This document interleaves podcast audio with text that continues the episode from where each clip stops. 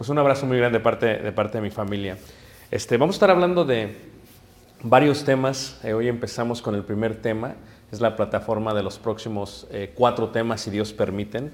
Y pues realmente todo tiene que ver con la idea del tiempo, ¿no? Tiene que ver con que el tiempo se está acabando, con la idea del tiempo totalmente. Es tiempo, es tiempo ya porque el tiempo es, es ahora. Y me gustaría comenzar con esta clase que está totalmente basada en Efesios, en el capítulo 5. En Efesios capítulo 5, de donde vamos a desplazar eh, la lección. Efesios capítulo 5, en el versículo 8. Efesios 5, en el verso 8. ¿Lo muevo así? Ok. Uno puede morir si no come, uno puede morir si no toma agua, pero lo peor para el ser humano es, es no dormir. Dormir es, es totalmente fatal. Cuando llegas a los 47 años, como yo llego a los 47 años, te das cuenta que el dormir es un lujo. Y el secreto de la gestión del tiempo, la gestión de la salud, la gestión de tener una vida equilibrada en tu familia, en tu ministerio, en el trabajo y en todo lo que haces tiene que ver con dormir. Dormir no solamente es un lujo, dormir es una necesidad. Se dice que dormir, uno tiene que dormir aproximadamente ocho horas, ocho horas, si es que lo haces muy, muy bien. Ciertamente cuando predicamos, nosotros que nos dedicamos a esto, cuando salimos dormimos como tres, cuatro horas, pero cuando estamos en casa dormimos bien unas seis, siete horas. Tienes que dormir, es importantísimo dormir. La tecnología nos ha estropeado la idea de dormir, ¿no? El hecho de prender los móviles, de prender los celulares, los dispositivos, nos estropea totalmente. Tenemos una juventud que está totalmente dormida en sus clases, que está dormida en su vida, porque realmente no entienden el concepto de lo que es dormir. Si visitas Europa el día de hoy, si vas a España, me sorprende cómo es que ellos se toman un tiempo para la siesta. Es algo increíble. Si visitas el Medio Oriente, en Turquía, por ejemplo, después de comer a las 2 de la tarde, los meseros te permiten dormirte una media hora antes de traerte qué? La cuenta. Entonces sueñas y luego viene la pesadilla, ¿no? Después de... Después de la... Pero el dormir es algo esencial, es algo que lo tienes que hacer. Ahora, hay varios tipos de dormir y entre los hebreos cuando hablaban de dormir, había algunos puntos que ellos se daban cuenta cuando alguien dormía. Veían que alguien dormía y veían que el ser humano que dormía no perdía ni su identidad, ni perdía su identidad, sino que recobraba la fuerza y el vigor para poder continuar. Pero veían que descansaba de sus trabajos y de sus obras y que la única manera para hacerlo era despe- despertarse. Entre los griegos empezaron a hacer esta comparación entre el dormir físicamente y empezaron a hablar acerca del dormir cuando una persona llegaba a fallecer o llegaba a morir. Y los hebreos realmente pues no solamente expusieron esta idea a los griegos, eran los que comparaban totalmente la idea del dormir con la idea del morir, con la idea de dejar. Los dos tienen muchas similitudes. ¿Por qué? Porque el ser humano cuando duerme y cuando muere no pierde su identidad, todavía se coloca ahí. En Efesios, en la iglesia de Cristo de Efesios, donde se manda esta carta, hay muchos problemas realmente espirituales en la congregación. Los miembros, yo siempre he dicho que el paganismo es uno de los problemas que tiene la iglesia el día de hoy.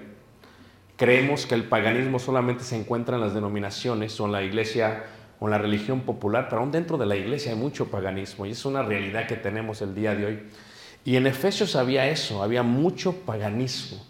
Por lo tanto, la iglesia ya no reprendía lo que estaba bien ni lo que estaba mal. Y eso hacía que la iglesia estuviese dormida. Y la serie se despierta aquí en Efesios capítulo 5, cuando dice el versículo 8, dice, porque en otro tiempo erais tinieblas. Cuando dormimos, todo viene a estar en obscuridad. Se apagan las luces del cerebro y de la vista. Todo se oculta, todo está oscuro. Y se dice, como lo decía Albert Einstein, que la oscuridad existe solamente porque hay ausencia de la luz. Cuando Jesús no está presente, hay oscuridad. Cuando Dios no está presente, hay oscuridad. Dice, porque en otro tiempo erais tinieblas. O sea, estabas dormido, estabas muerto, dice. Mas ahora sois luz en el Señor, andad como hijos de luz. Porque el fruto del Espíritu es en toda bondad, justicia y verdad, comprobando lo que es agradable al Señor. ¿Qué hacemos como hijos de Dios? Tenemos que comprobar. Y al comprobar, mostramos la diferencia entre la oscuridad y la luz, las tinieblas y la luz. Esto es que conforme estamos viviendo nuestra vida, mostramos si estamos en obscuridad o dormidos, o si estamos despiertos y estamos vivos. Dice en el versículo 11, dice, y no participéis en las obras infructuosas de las tinieblas. O sea, ¿por qué la iglesia estaba dormida? ¿Por qué nosotros estamos dormidos? La razón por la cual estamos dormidos como miembros de la iglesia es porque nosotros estamos participando de la oscuridad, de las tinieblas. Efesios era una iglesia muy rica, era una iglesia muy próspera y literalmente el problema que tenía es que la iglesia participaba de aquello que iba en contra de la voluntad de la voluntad de Dios. Entonces dice ahí la palabra de Dios dice, "Y no participéis en las obras infructuosas de las tinieblas, sino más bien reprendedlas." Dice, "Porque vergonzoso es aún hablar de lo que ellos hacen en secreto." Mas todas las cosas cuando son puestas en evidencia por la luz, son hechas manifiestas porque la luz es lo que lo manifiesta todo. O sea, la idea es, la iglesia está dormida y cuando cierra los ojos la iglesia está en obscuridad y la única manera de ver las cosas es de despertar. Y por eso dice, despiértate tú que duermes. Realmente toma una porción del profeta Isaías, una porción muy explicada que tenían los hebreos y dicen, es que tú estás dormido, por eso estás en tinieblas, y si estás en tinieblas estás en pecado. Y lo único que puedes hacer es despertarte. Despiértate tú que duermes y levántate de los muertos y te alumbrará Cristo. Ahora, hay varios tipos de dormir. Y tal vez lo primero que tenemos que ver. Cuando se habla de dormir, entre los hebreos decían, está el dormir físicamente, que es lo que hacemos todos en la noche, que llegamos cansadísimos para dormir.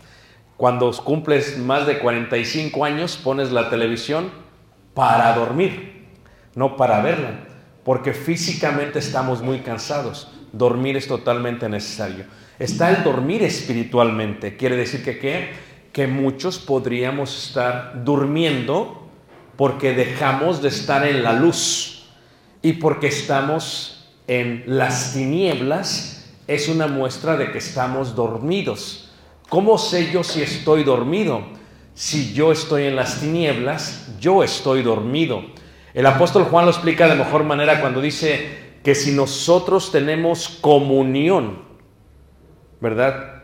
Con Dios, no deberíamos de tener comunión con las tinieblas. Si andamos en las tinieblas, no tenemos comunión con Dios y no tenemos comunión los unos con los otros. Entonces hay un dormir también en forma espiritual. Y finalmente se compara la idea del dormir y el morir. Cuando tú y yo llegamos a morir, los hebreos decían, es como si estuviese dormido, pero va a despertar. Pero va a despertar. ¿Cómo lo veían ellos? Ellos decían, cuando una persona duerme, una persona pierde la conciencia. Los tres se finalizan, sin embargo, cuando uno duerme físicamente, termina cuando despierta. Cuando uno duerme espiritualmente, termina cuando se hace la voluntad de Dios. Y cuando uno muere físicamente, pues de alguna u otra manera termina al resucitar. Quiere decir que toda la gente que duerme va a despertar. O sea, no es como que te quedas dormido por toda la eternidad. Vas a despertar. Y lo interesante es que todos vamos a despertar a la luz. Los que están muertos físicamente, los que están muertos espiritualmente, los que están muertos en la segunda muerte. Todos vamos a despertar a la luz. O sea, todos vamos a estar ante Dios. Nadie se preserva en tinieblas. Todos vamos a despertar. Pero decían ellos también, cuando una persona duerme, una persona se recupera y rejuvenece. Y es la verdad. Cuando tú y yo dormimos, nos recuperamos.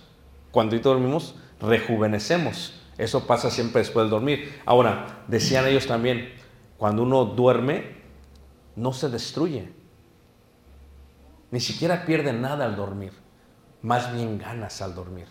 Pero eso uno no lo entiende hasta que va creciendo. Hasta que va madurando. ¿Verdad? Como aquel hombre que le preguntan, ¿verdad? Oiga, está saliendo el hombre, sale del lago, ha pescado en una pequeña, en una pequeña lanchita, sale con su red, con algunos peces, y se sienta, ¿verdad? Y le dice a alguien, ¿acaso no aspira a ser mayor que esto? ¿Acaso no aspira a ser más grande? Dice, bueno, no, dice, trabajo algunas horas en la mañana, salgo y me doy una siesta. Dice, claro, dice, podría engrandecer mi negocio, podría hacer una compañía grande y podría sacar muchos peces y podría venderlos, posiblemente podría poner sucursales por todas partes del mundo y pudiera comprar más barcos y tal vez pudiera comprar otras cosas. Y luego de trabajar muchísimo, muchísimo tiempo, tal vez no tendría tiempo para dormir. Dice, y tal vez después que me jubile, ¿qué es lo que haría? Pues me compraría una casa como esta chiquita que tengo, me compraría una barca como esta que tengo y haría lo que estoy haciendo ahorita. Dice, ¿para qué hago todo eso si lo estoy haciendo ahorita? ¿Me entiendes? O sea, no nos damos cuenta del poder que tiene el dormir. Pero el dormir no destruye. El dormir rejuvenece. El dormir ayuda. Pero sobre todo el dormir no hace que pierdas la identidad. Ni tampoco hace que pierdas qué? La personalidad. Esta es la idea de dormir en Cristo Jesús. Ellos lo entendían bien. Por ejemplo, cuando Jesús lo explica, lo explica de esta manera. Dice Lucas 8:52, y lloraban todos y hacían lamentación por ella, pero él dijo, no lloréis, no está muerta, sino que qué? Duerme. Porque cuando tú y yo muramos, vamos a entrar a un sueño, vamos a dormir. Esa es la idea que tenían ellos. En Juan 11, 11 al 13 dice, dicho esto, les dijo después, nuestro amigo Lázaro duerme, mas voy para despertarle. Dijeron entonces sus discípulos, Señor, si duerme sanará. Fíjate el concepto de ellos, dice, Cuando una persona está dormida, está sanando, se está recuperando, está refortaleciéndose. Dice, si llega a despertar, o sea, va a sanar, va a estar mejor. Pero Jesús decía esto de la muerte de Lázaro y ellos pensaron que hablaba del reposar, ¿qué? Del sueño. Ahora, tres tipos de, de dormir. Ahora, pero ¿cuáles son las causas? ¿Y en qué nos vamos a enfocar? Yo creo que esta foto es muy normal, ¿verdad? Este, vi una imagen muy interesante que decía, la imagen, la voy a describir, está el esposo con su teléfono antes de dormir y está la esposa buscando la atención del esposo. Primera imagen. Segunda imagen. Está el esposo abrazando la foto de su esposa. La esposa ha muerto. O sea, ¿por qué perdemos la vida? ¿O por qué perdemos a los seres que amamos? ¿O por qué nos perdemos nosotros mismos? ¿Cuál es la razón o cuáles son las causas por el cual nosotros dormimos? Hay muchas, hermanos, en la iglesia especialmente, ¿ok? En la iglesia hay muchas causas por el cual nosotros dormimos. Y reitero, hablo de los tres tipos, pero los voy a estar sumergiendo en uno, ¿ok?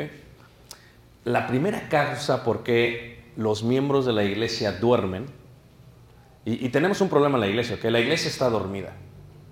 La pandemia fue una píldora psiquiátrica que nos paralizó, que nos super, a toda la iglesia, ¿eh? nos super paralizó. Y muchos como que nos cuesta trabajo, ¿qué? Levantarnos, ¿no? Como que cada ola era una parte de la alarma. Todos ponen su celular cuando va a despertar, hermanos, como alarma. No sé si son como mi esposa, que mi esposa es súper inteligente, ¿ok? La pone a las cinco y media y suena. Luego la pone a las seis. Luego a las seis y media, ¿no? O sea, sabemos que es uno, dos, ¿qué?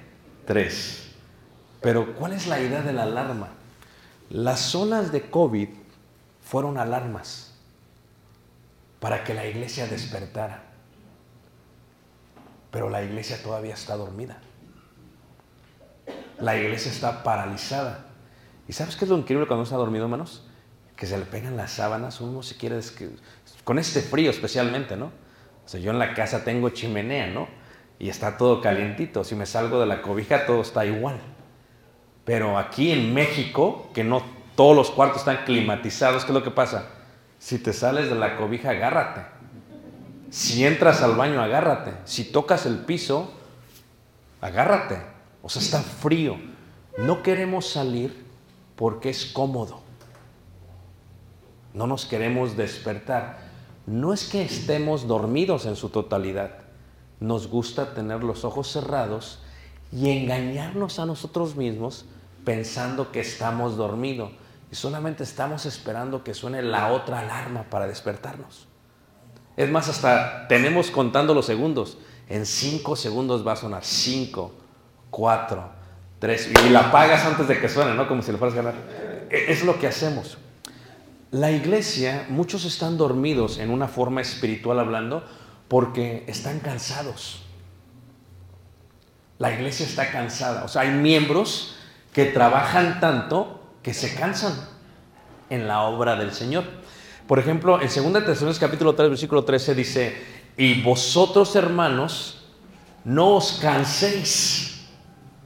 Pablo reconoce que el miembro de la iglesia puede cansarse. Puede cansarse. O sea, ¿quién tiene más de 20 años como cristiano? Muy bien, pero seamos honestos. Cuando uno es como las olas del COVID, ¿verdad? Una cosa es ser cristiano así y otra cosa es ser cristiano así. ¿Me entiendes? Con altas y con qué? Y con bajas. Si Pablo dice que crezcamos en la obra constantemente, se supone que aquellos que trabajamos tenemos que hacer más para la obra mientras nos vamos elevando cada vez más y más y más. Pero la gente se cansa de trabajar, se cansa de hacer el bien, se cansa de hacer lo que es correcto. Pensamos que tenemos un cierto tipo de derechos o aunque no lo decimos, pensamos que tenemos señoría. Yo ya batallé con mis hijos, ahora que le batallen los milenios y la próxima generación. Y déjame decirte que esta es una realidad si analizas la sociedad. No hay tanto peligro como la que tenemos en esta sociedad, hermanos. La gente ya no quiere batallarle, hermanos. Es increíble. Como dice el dicho árabe, ¿verdad? Tiempos malos crean hombres fuertes. Hombres fuertes crean tiempos buenos. Tiempos buenos crean hombres débiles. Y hombres débiles crean tiempos malos y se vuelve a repetir el ciclo. Yo honestamente, hermanos, pienso que estamos y vivimos tiempos buenos, hermanos. Porque es preocupante la próxima generación. La gente ya no le quiere batallar con los hijos. Ya no quieren batallarle con la iglesia. Ya no quieren trabajar porque la gente el día de hoy se cansa. O sea, ya tenemos sindicato para todo. No estoy en contra del sindicato, ¿ok? Ojalá no haya gente aquí del sindicato, pero no estoy contra del sindicato, ¿eh? Pero la gente se cansa, hermanos, y ya no quiere batallarle. Y en la iglesia hay un cierto tipo de señoría. Y dices, es que yo ya hice tantos años, como si al Señor le cuentan los años que has trabajado en el ministerio, como si se tuviera que celebrar los años de tu ministerio. Pues es que no has entendido lo que dice el Señor. Que si yo voy y trabajo todo el día y luego vengo a la casa del Señor, no es como que ya acabé mi jornada. O sea, llego y acaso te dice el Señor, siéntate. No, continúo. Y aún después digo que siervo inútil que somos. O sea que el hecho que yo ya no tenga la fuerza y el vigor como lo tenía antes, me da derecho a quedarme un poquito más dormido o a dormirme, ¿no? Es que no hay nada que celebrar en un ministerio, hermanos. Se celebra cuando uno muere, físicamente. Pero ¿qué vas a celebrar? No hay nada que celebrar, hermanos. Porque ciertamente la jornada no te da señoría. No es como que yo ya trabajé tantos años, ahora los que vengan que trabajen. Y les digo, y los que vienen no se ven muy bien, hermanos. Y es preocupante, dicen otros. Pero una persona se puede dormir espiritualmente porque se cansa de tanto trabajar. Una persona se puede dormir, ¿por qué? Porque empieza a pecar. Y es lo que pasó con los efesios. El día de hoy, fíjate cómo son las escuelas de predicadores. Y hermano Paco, no estoy hablando de la MEP, que creo que es una de las mejores escuelas en todo el área. No estoy tratando de ganar tampoco aquí favor, que es la realidad. Pero fíjate las escuelas. En las escuelas de predicadores, hermanos, los maestros te enseñan y te dejan a tu criterio que tú decidas. O sea, ya no hay ese tipo de personas que dicen, esto está bien y esto está mal. Ahora, la nueva ideología de las escuelas de predicadores es, te damos las herramientas para que tú llegues a concluir lo que está bien y lo que está mal en cuanto a lo que es pecado y lo que no es pecado. Hermanos, hay un temor por censura o por la gloria de los hombres por expresar lo que está bien o está mal.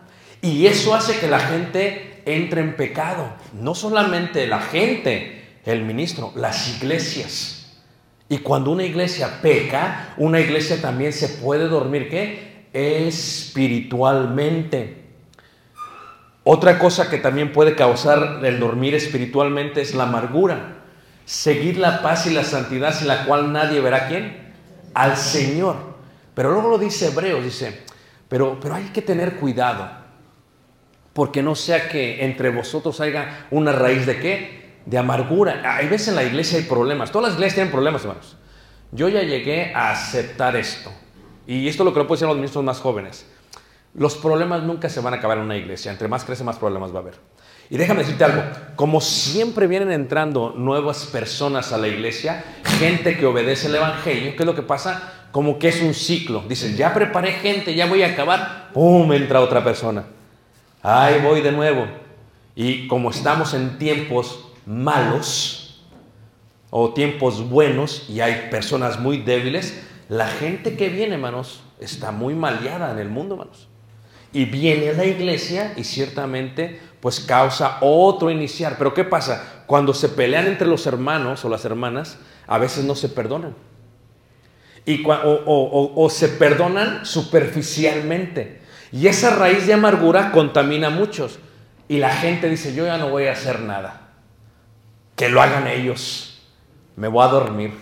Si suena la alarma, que la apague otro. Porque yo me pongo en huelga totalmente física. ¿Se, se escucha? ¿Sí? ¿Uso mejor esta mano? ¿Me permites? Eso del audio, eh, ¿ya está mejor? Va. Ok, entonces, esta parte de la amargura, hermanos, es algo que le toca a cualquiera. ¿Y por qué le toca, reitero? Porque la gente agarra coraje. Es como un predicador. ¿Nunca has visto cuando un predicador le agarra coraje a un miembro? Levante la mano si alguien lo ha visto. No quiero decir que lo apunte la mano, solamente levante la mano si alguien lo ha visto. Cuando un predicador le agarra coraje a un miembro, fíjate el tipo de niñería o de inmadurez del predicador. O sea, estamos aquí para edificar la iglesia, no para destruir la iglesia, porque tenemos esa autoridad de edificar y no de destruir. Pero cuando uno le agarra coraje, hermanos, desde el púlpito se empieza a aventar misiles y por acá y por acá, y toda la gente nada más está agachada. Todos saben de quién está hablando, hermanos, pero nadie lo va a decir. Esa amargura hace que una persona duerma, o sea, como que la guerra ya no es con el diablo, la guerra es entre los miembros. Y el diablo se sigue riendo de eso. Y esa amargura que hace que una persona duerma espiritualmente, que una iglesia pueda dormir espiritualmente, porque una raíz de amargura hace que todo se hace. No solamente eso, la apatía. En Filipenses en el capítulo 21, dice la escritura que todos buscan qué? Lo suyo propio. O sea, eso también puede hacer, o sea, todos buscan lo suyo propio. ¿Cuáles son las causas por las cuales dormimos espiritualmente? Porque todos buscamos lo de, lo de nosotros. Mira, yo he aprendido algo en la vida acerca del camino del Señor. Tú te encargas de hacer su obra y las cosas van a llegar por sí solas. Nunca tendrás que pedir porque se te va a dar. Y si no se te va a dar ni te das cuenta de eso, porque estás totalmente ocupado en buscar la honra y la gloria de Dios. Pero cuando uno se enfoca en lo que uno necesita, uno se empieza a dormir espiritualmente. Es que no me dan esto, es que no me dan aquello, yo me merezco esto, yo me merezco aquello. Y la gente sin darse cuenta se empieza a dormir espiritualmente. ¿Por qué? Porque empieza a haber una apatía acerca de los miembros, acerca de la obra, acerca de la iglesia. Estas son las causas por las cuales una persona puede dormir espiritualmente. Luego no solamente por eso. En segunda carta de Pedro, por ejemplo, en el capítulo 1, en el versículo 8, el apóstol Pedro habla acerca de qué puede hacer que una persona duerma espiritualmente. Y dice así la segunda carta de Pedro 1, en el verso 8, dice, porque si estas cosas están en vosotros, claro, claro ¿cuáles? Pues el hecho de añadir a vuestra fe virtud y a la virtud conocimiento y al conocimiento dominio propio, da una lista de las siete virtudes del crecimiento espiritual. Y dice, porque si estas cosas están entre vosotros, dice, y abundan, no os dejarán estar ociosos ni sin fruto en cuanto al conocimiento de nuestro Señor, ¿qué? Jesucristo. Pero fíjate cómo lo enfoca Pedro. Pero el que no tiene estas cosas, tiene la vista muy corta, es ciego, habiendo olvidado la purificación de sus antiguos, ¿qué? Pecados. ¿Qué es lo que pasa? Nos olvidamos del bautismo que tuvimos. Nos olvidamos del sacrificio de Cristo Jesús. A ver, les voy a suplicar algo, hermanos. Les voy a dar un minuto que todos apaguen sus celulares, hermanos, porque ya van dos. Les doy un minuto, por favor, porque toda la gente se me estropea. A ver, les doy un minuto que vean sus celulares. ¿Todo está bien? Véanlos, pónganlos en vibración o apáguenlos, porque aunque no lo crean, hermanos, la gente cuando suena se cree que son ellos. Dice, soy yo. Y luego ah, está la hermana que dice, ahí está, suena y solo dice, ¿para qué? Pero si lo podemos silenciar nos va a ayudar muchísimo más para la lección, ¿ok? Entonces, ¿qué pasa con el ocio? El ocio es aquello, hermanos, que no nos permite hacer las cosas que Dios quiere que hagamos. Y dice ahí en el versículo 10, dice, por lo cual, hermanos, tanto más procurad hacer firme vuestra vocación y elección, porque haciendo estas cosas no caeréis que jamás, porque de esta manera os será otorgada amplia y generosa entrada en el reino eterno de nuestro Señor y Salvador Jesucristo. Todos vamos a despertar. Es una realidad, hermanos. Todos vamos a despertar del sueño y todos vamos a despertar ante Cristo Jesús. La pregunta es que a veces nos dormimos cuando todavía no es tiempo de dormir. Fíjate que es interesante cómo la gente, hermanos, nada más el concepto, descansar. O sea, ¿qué significa descansar? Se supone que te cansas para después descansar.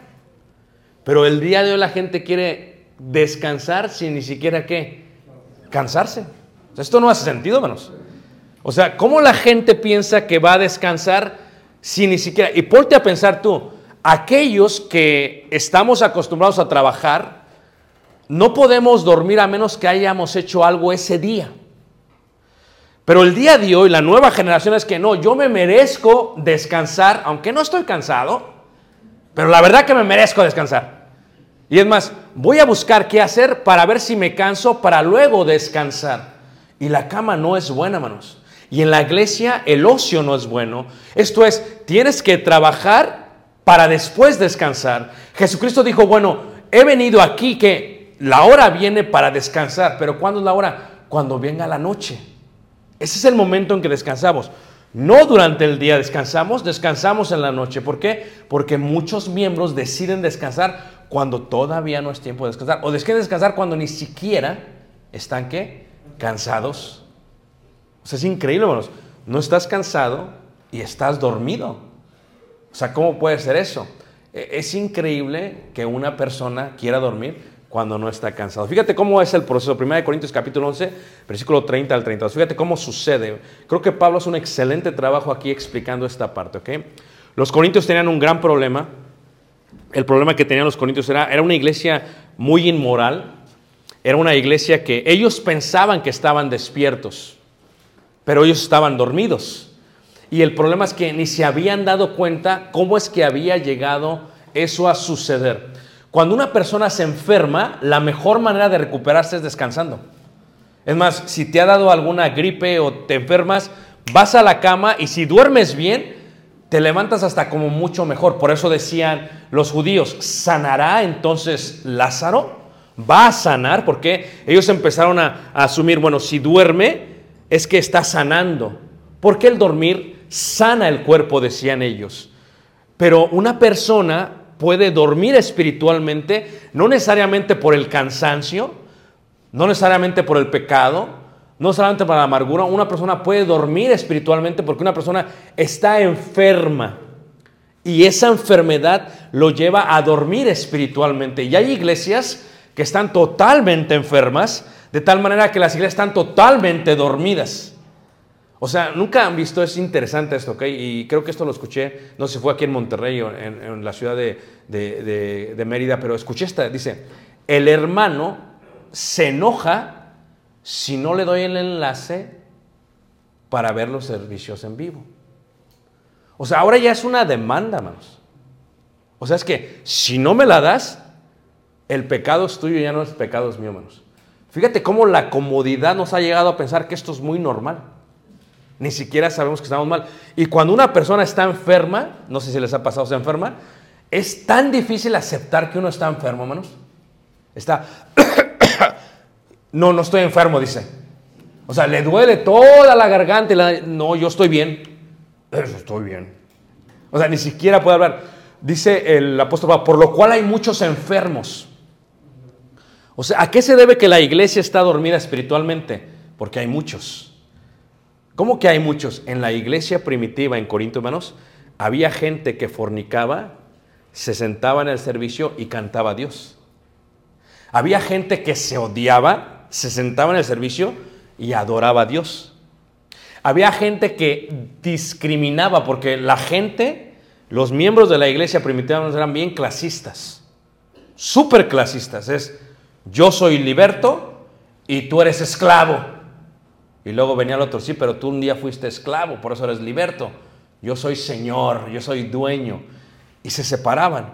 Es más, ellos lo que hacían es que se encontró, por ejemplo, en las ruinas de Éfeso y en las ruinas de Corinto, que los baños públicos fueron regalados por miembros de la iglesia a los miembros de la iglesia pobre para que se reuniesen en los baños. Ahí se reunían y ellos no lo veían mal. Es lo que yo le decía a los hermanos apenas en Estados Unidos. Digo, fíjate cómo son las cosas en Estados Unidos, hermanos. Decimos que no hay racismo ni discriminación ni que son clasistas, pero fíjate cómo son los anglosajones. No quiero generalizar, pero la mayoría. Ustedes se van a reunir en la cocina, pero somos una iglesia, ¿ok? O sea, pero en la cocina es más, cuando el número de los latinos crece en una congregación y supera la de los anglosajones, lo lógico es que los latinos se vayan al auditorio principal. ¿Amén, hermanos? Eso es lo lógico. No sucede así. Puede haber tres anglosajones y dicen, no nos vamos a ir porque el edificio es de nosotros. O sea, la iglesia es clasista. Yo vivo en Estados Unidos y, he podido compartir con muchísimos latinos, pero sobre todo con, con muchísimos anglosajones. hermanos. Y el pensamiento es clasista y es racista, hermanos. Es más, es un estudio fuera de las iglesias de Cristo y dentro, y se dice que las iglesias blancas son las, de las iglesias de Cristo son las más racistas de todo el país. O sea, ¿cómo es posible? Ese era el problema que tenían ellos. Pero ellos no estaban dormidos espiritualmente. Ellos discriminaban. Santiago lo explica de mejor manera en la ley real. Dice, cuando viene un hombre y tiene un anillo de oro, dice, no le dices vente y siéntate acá enfrente. Eso es ser clasista, ser elitista. Pero viene uno con ropa andrajosa dice, no le dices que se siente atrás. O sea, ellos ya no estamos dormidos, dice, pero están totalmente dormidos. ¿Por qué? Porque si una persona discrimina a otro miembro, no están dormidos. Si Dios no hace excepción de personas, ¿por qué las hacemos nosotros? Y el problema que tenían Corintios era literalmente, eran idólatras, hermanos, totalmente idólatras. ¿Cuánto idólatra hay hoy en día, hermanos, dentro y sentado en las iglesias de Cristo, hermanos? Totalmente la iglesia, hermanos, se ha vuelto tan idólatra, hermanos, porque ya nadie quiere decir lo que está bien y lo que está mal. Dudamos. Pero ¿cómo no vamos a dudar cuando tienes en las escuelas de ministros que le dicen, les dimos las herramientas, ahora ustedes figuren a ver qué está bien y qué está mal? Es el tipo de corriente que se está viendo el día de hoy en las enseñanzas. Cuando uno pasa mucho tiempo en la iglesia, empieza a dar cuenta cuál es el problema con la iglesia, hermanos. El problema con la iglesia es que muchos nos decimos maestros y por eso estamos recibiendo mayor condenación como iglesias. Es un problema real. Y Corintios tenía ese problema. O sea, ellos decían, yo sé. Y dice Pablo, ojalá supieses. Ojalá supieses, dice. Pero no se dan cuenta que están llenos de sobre, ensoberbecidos, dice. Es un problema que había en Corinto. Por lo cual Pablo lo que hace es que dice, hay idólatras, hay problemas morales, hay problemas espirituales, hay problemas clasistas, hay todos estos problemas. La iglesia estaba totalmente dormida. Escucha algo, el hecho que la iglesia se mueva no quiere decir que la iglesia está despierta.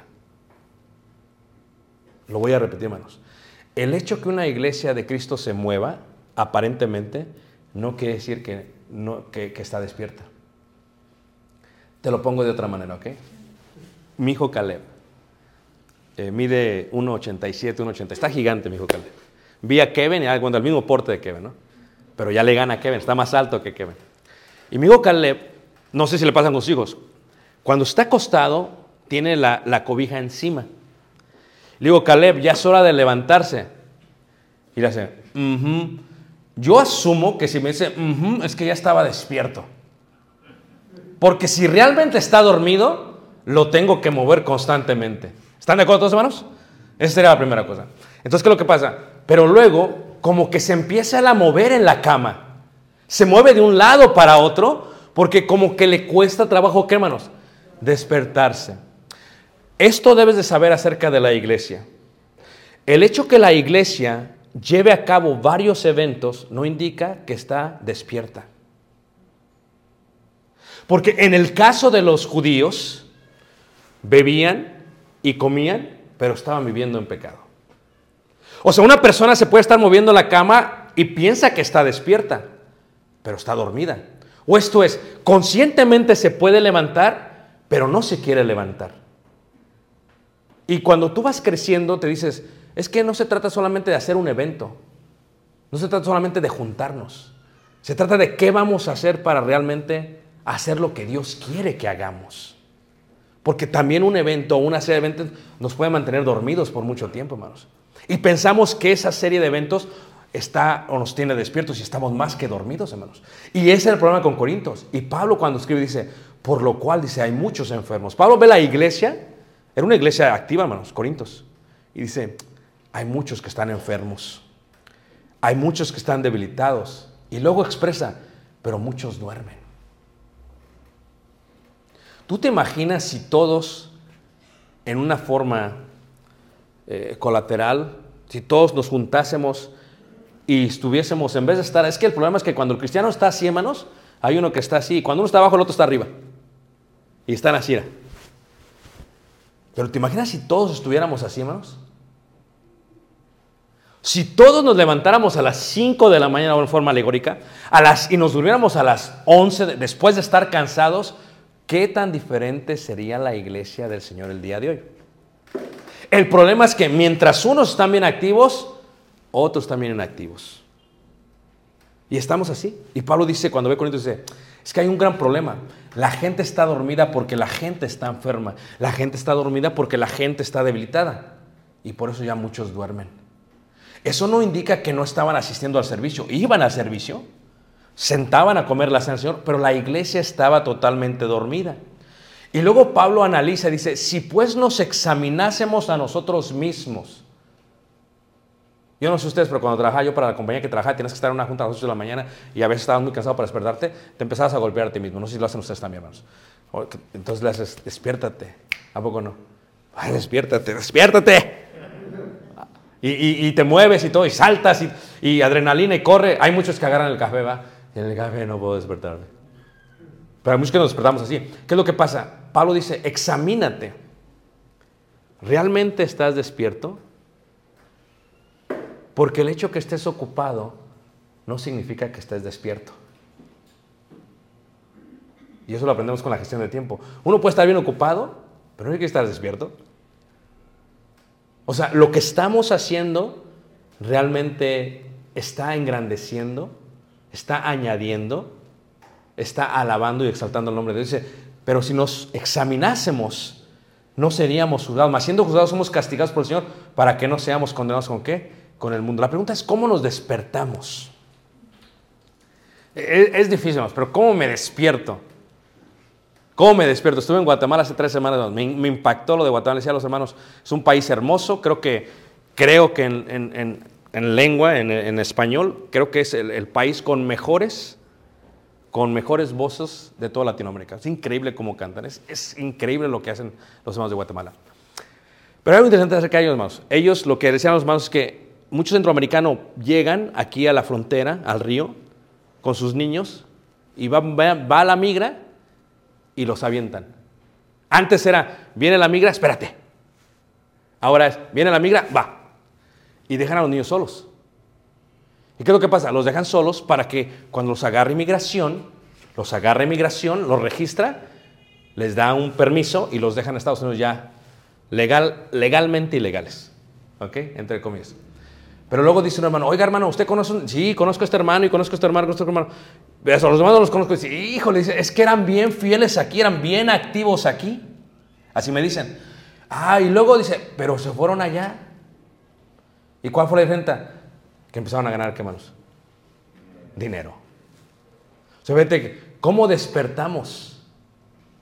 ¿Es el dinero? ¿Es la comodidad? ¿Es nuestro status quo? ¿Cómo podemos despertar? La primera cosa que debemos de hacer, hermanos, es que estamos tan enfocados en las cosas terrenales que no nos damos cuenta de lo que Dios hace en la vida de los seres humanos. Ni siquiera nosotros mismos, hermanos. No nos damos cuenta de lo bendecidos que somos. ¿Sabes por qué hay tanto venezolano aquí, hermanos, en México, en Estados Unidos, hermanos? Porque lo que nosotros vemos como normal, ellos lo ven como prosperidad. Como prosperidad. ¿Sabes por qué el hermano se quebrantó cuando hacía la primera oración? Porque nosotros pensamos que la salud es un derecho y no nos damos cuenta que es una bendición por parte de Dios. O sea, que cada día que, fíjate, uno se va haciendo grande más, decía el hermano, ya me voy a aventar mi cóctel de pastillas. Fíjate, este, nosotros tenemos un grupo de la tercera edad en la congregación a la cual yo sirvo. Y cada que voy siempre salgo bien agitado, hermanos. Porque me invitan, eh, vengas, hermano, puros hermanos, son muchos más mayores. Y nada más se llego, hermanos, y empiezan, no, que a mí me duele esto, que me duele esto, que me duele la artritis y que me duele esto. Y ya te tomaste la pastilla y que está efectos secundarios y terciarios y ya estoy todo nervioso. hermanos. Porque así como los veo, me veo, digo, en la torre, ¿cómo me va a ir a mí? Y me empiezo a preocupar. Pero la salud no es un derecho, hermanos. Es un regalo de Dios. ¿Y cuántos hermanos me han dicho, si yo tuviera salud, estaría haciendo la obra de Dios? Se despertaron cuando estuvieron enfermos. Platicaba con un hermano al cual le dio cáncer y después de darle cáncer le dio COVID. Y después de darle COVID, hermanos, quedó mal el hermano. ¿Y sabes qué me dice? Hablando con él, me dice, fíjate que anhelo estar con ustedes. Pero ahora, aunque quiera, no puedo. Porque la salud, hermanos, no es un derecho. La vida no es un derecho. El respirar es un regalo de Dios. Es un milagro de Dios. Y Dios nos lo da, no para que durmamos. Debemos de priorizar las maravillas divinas. Debemos de orar y debemos de reconocer que esto no debe de ser gravoso. O sea, fíjate, las cosas que nos pasan son la alarma. ¿Verdad? No sé ustedes, pero fui con la doctora y me voy a abrir abiertamente, espero que no les dé así como cosa, ¿verdad? Fui con la doctora, la doctora, ¿sabes que tenemos que hacerte un examen? Le digo, ¿de qué está hablando? ¿Está todo bien? Sí, sí, pero es que eh, tenemos que hacerte la colonoscopía. Dije, ¿qué es eso? Vamos a hacer esto y esto. Dije, espera, espera, espera. ¿Qué van a hacer? Levante la mano, ¿quién sabe lo que es, hermanos? Okay. No, no, no dije a quién se lo hicieron ya, nada más levante la mano. entonces, eh, entonces eh, fíjate cómo nosotros, hermanos, cuando sabemos de algo así, todas las cosas que nos pasan cuando nos enfermamos es la alarma. Cuando nos asaltan es la alarma. Cuando estrellamos el carro es la alarma. Cuando las cosas nos van mal es la alarma que Dios está diciendo, ¿sabes qué? Te estoy dejando que pases por esto porque te quiero que, quiero que te levantes. Pero nosotros a veces no le hacemos caso y ¿qué? La apagamos. La iglesia pasa por tribulaciones y apagan la alarma. Porque no nos damos cuenta que el orar es una gran bendición. No cualquier ser humano puede orar, hermanos, ni tiene entrada al trono de su gracia, sino solamente los ungidos, los que somos creyentes, los que confesamos el nombre de Cristo Jesús. Y esto no debería ser gravoso porque cada que pasa algo mal en nuestra vida, nos está tratando de despertar. Cuando no has podido tener un bebé y eres estéril, te está tratando de despertar. Cuando te dan un excelente trabajo, decían los hermanos, cuando te vas a Estados Unidos y ganas mucho dinero y dices, me está yendo bien, pero estás dormido. Y te empieza a ir mal, Dios te está tratando de despertar. Las tribulaciones y adversidades son la alarma que nos siguen diciendo, despiértate, tú que duermes. Porque todo está muy bien, tienes que despertarte. Y no solamente eso, ¿cómo despertamos? Meditando en su palabra. Yo sé que nosotros estudiamos porque eso nos dedicamos, hermanos. Pero la iglesia el día de hoy ya no estudia como estudiaba antes, hermanos. La iglesia ya no está preparada como antes, hermanos. ¿Y por qué? Porque tenemos muchos incendios, muchos fuegos, muchas fugas en nuestro tiempo. Podemos pasar viendo una serie 12 horas, pero no podemos ver el libro de Reyes en 12 horas. Podemos pasar 30 minutos viendo un TikTok, pero no podemos ver 30 minutos, hermanos, la palabra de Dios. Somos una generación realmente que está viviendo buenos tiempos y que por lo tanto está creando hombres muy débiles. Incluyo a las mujeres. Y por eso, ¿cómo nos despertamos? Meditando, meditando en su palabra. Su palabra es el secreto realmente, vamos a despertar. Con su palabra podemos abrir los ojos. Cuando Pablo le dice a ellos, despiértate tú que duermes. Si no es la luz, si no es la luz, dicen los hermanos, ¿cómo le haces cuando viajas? Porque yo viajo de noche a veces el sábado para llegar el domingo a predicar. Hay un secreto que hace, hermanos, cuando viajas de aquí a la otra parte del mundo. ¿Sabes cuál es el secreto, hermanos? Se llama una mascarilla. Literalmente, yo, yo uso una máscara en los aviones, hermanos. No, no hablo solamente del cubrebocas, ¿verdad? Porque a veces abro la boca y pues no está bien, ¿verdad? Pero hablo de los ojos. Yo decía cuando vi a alguien que se las ponía, pues qué exagerados, ¿para qué se la ponen? Pero creo que hace una diferencia, porque cuando te cubres los ojos, hermanos, no hay claridad. cuando no hay claridad duermes mucho qué? Mucho mejor. ¿Qué es lo que hace la palabra, hermanos? La palabra le da a tus pensamientos claridad, le da a tu corazón claridad, le da a tu espíritu claridad y empieza a alumbrar y te ayuda a despertar. Pero muchas veces oímos la palabra, venimos a oír el sermón y ¿qué pasa? Y le hacemos que no, deja, déjame cubro los ojos más porque apaga la luz. Apaga la luz. ¿Por qué apaga la luz? Porque quiero seguir qué? Durmiendo. Apaga la luz que me molesta. Pero ¿cómo te puede alumbrar Cristo si sigues dormido? La palabra al estudiarlo lo va separando, lo va abriendo, lo va estudiando. Dice, por lo cual dice, despiértate tú que duermes. Y esto es una pregunta muy interesante, hermanos. ¿Estamos dormidos? ¿Estamos dormidos? Y levántate de los muertos. Fíjate, lo compara dormir con la muerte y luego dice que te alumbrará Cristo. Ahora, ¿por qué hay que despertar del sueño, hermanos? ¿Por qué hay que despertar del sueño? Hace unos años había unos misioneros que estaban en un país islámico predicando la palabra de Dios. Y a mí me, me súper sorprende cómo los servicios, cuando se reúne la iglesia, hermanos, han venido a ser opcionales para el miembro de la iglesia. O sea, como que no capta, es que es opción. Yo decido si voy o no. Es algo opcional ya. ¿Sí te has dado cuenta, hermanos? Como no era opcional antes, ahora es opcional. Si se requiere algo en la iglesia, es opcional. Yo decido si ayudo. Y si hay alguien que necesita escuchar del Evangelio, yo decido si le predico o no. Es algo opcional. E- e- esa parte es como si estuvieras roncando, ¿va? Yo decido. Y esta pareja, hermanos, que estaba predicando en el Medio Oriente, en un país islámico, cuando predicaban, cada que compartían el Evangelio con alguien, hermanos, estaban arriesgando su vida. Porque allá sí se dan cuenta que estás predicando a Cristo, hermanos, te matan. En China, si predicas, te meten a la cárcel tres años. Aun cuando yo fui, tuve que firmar.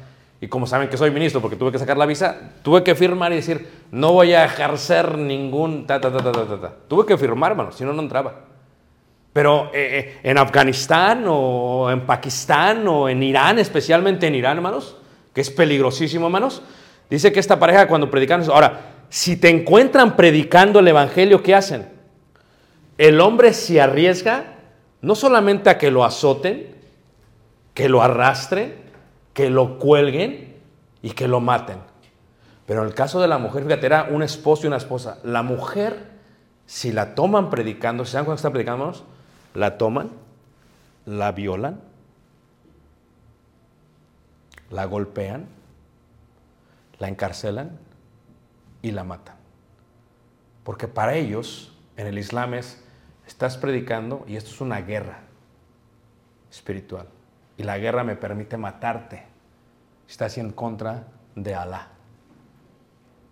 Y entonces, gracias a Dios, cuando estuvieron predicando, nunca estuvieron encarcelados ni pasaron por eso, hermanos.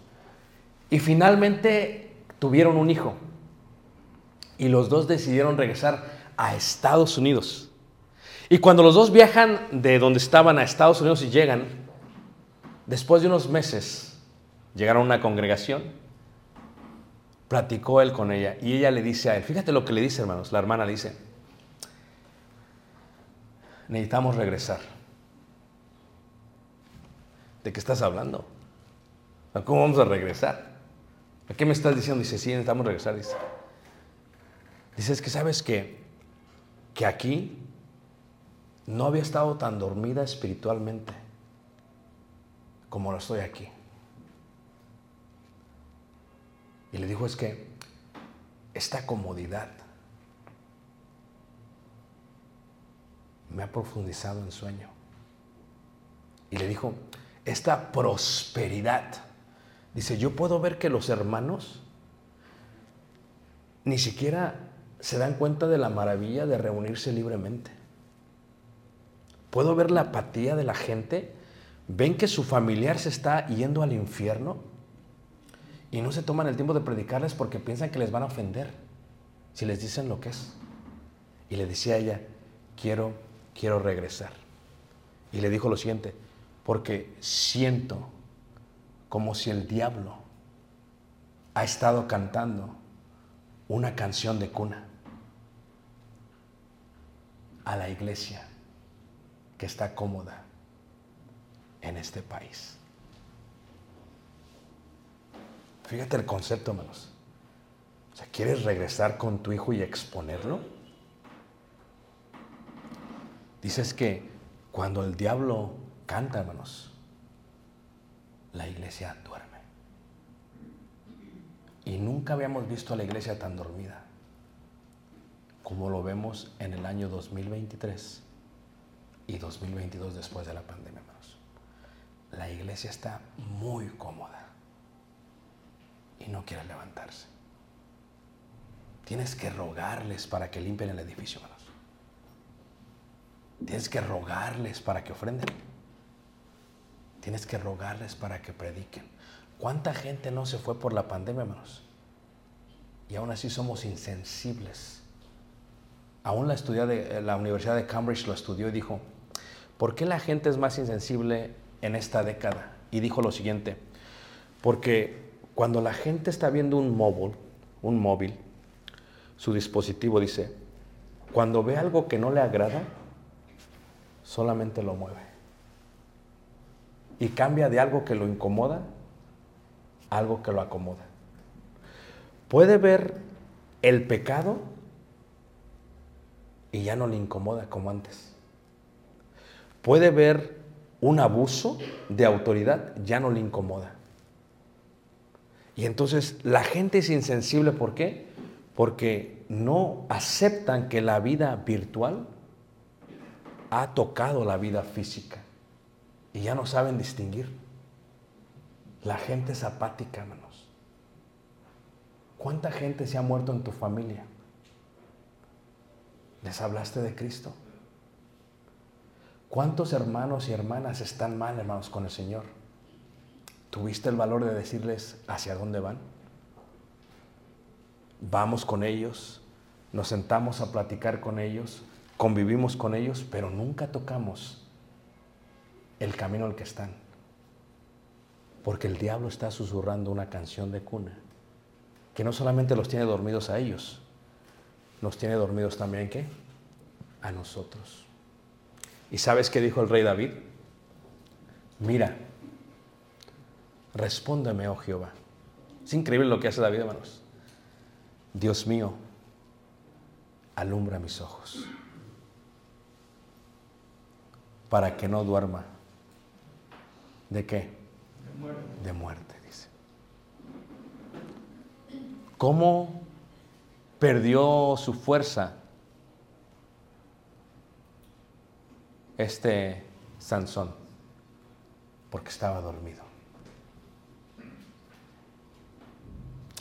¿Cómo fue que vio su desnudez Cam de su padre Noé? Porque estaba, estaba dormido. ¿Por qué David pecó? Porque estaba de ocioso una tarde y se levantó, dice la escritura, y vio. ¿Por qué nosotros no queremos levantarnos? Porque la verdad es que estamos dormidos, hermanos. No hemos concientizado. Pensamos que la vida es como una pantalla de nuestro dispositivo decimos, la voy a mover y se me quita. O sea, no, no, no somos sensibles a el dolor que le causamos a la otra persona. Le dice la hermana al hermano, regresemos al Medio Oriente. Es que esta comodidad, dice, nos está matando, dice. Fíjate el concepto, hermanos. Y dice David, alumbra mis ojos para que no duerma qué? De muerte. Porque el dormir, hermanos, pensamos que el dormir no es peligroso, pero no hay nada más peligroso que eso, hermanos, que el estar dormidos en cama. Yo me levanto todas las mañanas a las 5 de la mañana, esa es mi rutina diaria, 5 ya estoy despierto. So, yo oigo la, la alarma de mis 5 y media, va el número 1, el número 2, ya la oigo, la alarma, 5 todos los días más. Y me dice mi esposa el otro día, descansa, no te levantes. Digo, es que yo no puedo estar descansado. Yo tengo que levantarme, si no, hermano, si pasa un día y no hago algo, no sé ustedes, hermanos, yo digo, no, ¿qué estoy haciendo? ¿Estoy desperdiciando un día? No se dicen así. La iglesia, hermanos, está desperdiciando sus días. Está desperdiciando sus horas. Por eso la idea de es tiempo, ya es tiempo, es tiempo ahora, claro que lo es. Porque despertar del sueño, ¿qué hace? Porque el dormir espiritualmente se vuelve una pesadilla, hermanos. Hay gente que no se levanta, hermanos, y vive en pecado. Es más, de pronto ya no saben cuando pasaron de ser hermanos a primos y de primos a incrédulos. Porque el dormir espiritualmente, hermanos, daña a nuestros seres amados. Porque el dormir espiritualmente, hermanos, destruye la obra de Dios. Se supone que ya pasó la pandemia, vámonos. ¿O no, hermanos? Ahorita es con todo, hermanos. Dice el si tuviera otra vez salud, estaría ahí. Dijo el rey David, dice, no, no, no, dice, para mí un día en tus atrios es más que mil fuera de ellos. ¿Qué está diciendo David? Concientizó la bendición de estar ahí. Pero dormir destruye la obra, hermanos. Es para que nos levantemos ya, hermanos. Vámonos. Tenemos que levantarnos ya. Es rápido. Porque el dormir, hermanos, lo más triste es que te lleva a la condenación, ¿qué? Eterna. Reitero, como decía, todos vamos a despertar. Todos lo vamos a hacer, hermanos. Todos vamos a ver la luz porque todos veremos cuando venga el Señor Jesús. La pregunta que tenemos, hermanos, es, ¿para qué vamos a despertar? ¿Nunca te ha pasado que te despiertas y como que dices, híjole, estoy más cansado que cuando me acosté? ¿O no es cierto? Como que sentiste que desperdiciaste las horas. ¿verdad? Cuando los psicólogos estudian esta parte y los, científicos dicen, tu cuerpo puede descansar, pero lo que necesita descansar no es tu cuerpo, es tu espíritu, es tu mente. Y si tu mente está pensando en todas las cosas que tienes, pues no vas a dormir. Vas a estar cansadísimo. ¿Qué es una vida en el Señor si no estamos cansados? ¿Qué es tener la vida en el Señor si no estamos cansados? O sea, ¿cómo es que estamos dormidos toda la vida y para qué nos vamos a levantar? ¿Para irnos a descansar otra vez? No, porque he aquí existe un reposo para el pueblo de Dios. Y fíjate cómo dice, para que descansen de sus qué? Obras. Pero dirías tú, pero si ni he trabajado, ¿de qué voy a descansar? ¿Cómo voy a entrar al cielo si ni siquiera estoy cansado? La idea es que tenemos que trabajar porque la noche viene y se tiene que trabajar de día para que cuando venga la noche podamos descansar en paz. Porque la lucha ya terminó. Porque el camino ya se acabó. Porque el viaje desapareció. Porque la oscuridad ya recibe su luz, hermanos. Tenemos que estar listos para morir o dormir porque estamos cansados de vivir. Como dice la palabra de Dios, porque David estaba lleno, lleno de días. ¿Qué quiere decir esto? Que su tiempo lo aprovechó al máximo. No estaba esperando, ya me voy a morir para salir del trabajo, no. Estaba seguro que cuando venía el tiempo iba a descansar. Porque dice la escritura, bienaventurados los muertos que mueren en el Señor. Descansarán. Pero ¿de qué vas a descansar? Estás como aquel hombre, dice, no, dice, ¿por qué voy a empezar a hacer todo esto? ¿Por qué voy a hacer esto en la vida? Dice, ¿de qué me sirve que haga todo esto? Dice, no, mi vida la anhelan los ricos. O sea, me estás diciendo que abra una pesquería, que contrate más este, eh, capitanes, más, que compre más barcos, que abra su que haga todo esto para que al final, cuando me jubile, venga y quiera jugar con mis nietos. Dice, no, pues eso ya lo hago ahorita, dice. No le voy a dar toda la vuelta para hacer esto, dice. Ya lo hago ahorita. Y nuestra vida, hermano, está llena de ocupaciones que nos están durmiendo espiritualmente y que no están añadiendo a la obra del Señor. Hay tres cosas que yo hago todos los días. Oro, estudio, pero hago esta pregunta. ¿En qué forma de lo que voy a hacer el día de hoy, voy a ayudar a que el reino del Señor crezca. Porque cada día se tiene que aprovechar, hermanos. Porque nos vamos haciendo viejos, hermanos. Ya me decía mi mujer, ¿y a poco así vas a estar viajando? No, yo, yo ya llega un momento, pero ¿cuándo? Cuando me suspire la última vez. O cuando me diga el doctor, ya no te puedo subir un avión, ya no subo, pues ¿qué puedo hacer, hermanos? Pero es ahorita, hermanos. Ahorita es el tiempo, hermanos. Tienes salud, es un milagro de Dios. Tienes vida, es un milagro. Tienes boca, es un milagro de Dios, hermanos. No te vas a esperar a que te dé cáncer para predicar el Evangelio. No te vas a esperar a que estés pasando. Tienes que hacerlo hoy porque el tiempo es ahora. Tienes que levantarte donde estás. La comodidad te tiene dormido. Las cobijas te tienen calientito. Tienes que levantarte hoy. Dijo la, la hermana, dijo, llévame otra vez. Llévame otra vez. Porque esta canción de cuna me está durmiendo cada vez más y más. Y cuando el diablo canta, hermanos, cuando el diablo canta, muchos duermen. La pregunta es si serás tú uno de ellos. Y esta noche te hago una invitación. ¿Te ha estado cantando el diablo una canción de cuna? Yo le digo, si todo está bien, es porque todo está mal. ¿Me entienden lo que decir, hermanos? Porque cuando la iglesia se movía, todo iba mal. Pero cuando todo estaba bien es porque la iglesia se había, ¿qué? Detenido. Le digo a mi hijo Caleb, no te hagas. Le decía, ok, para allá voy. Típico, ¿no? Hermanos, no se hagan.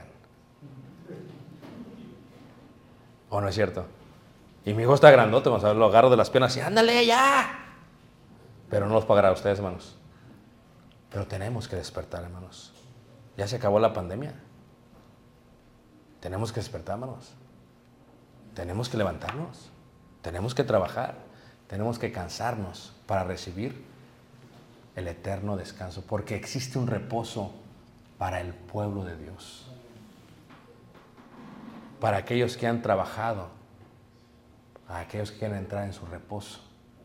Porque hay un reposo mejor que la tierra prometida el reposo se encuentra allá.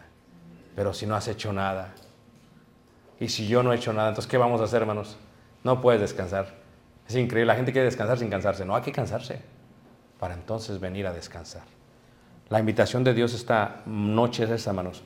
Despertémonos si estamos. Nos pongamos de pie cantemos este himno de invitación. Dios les guarde.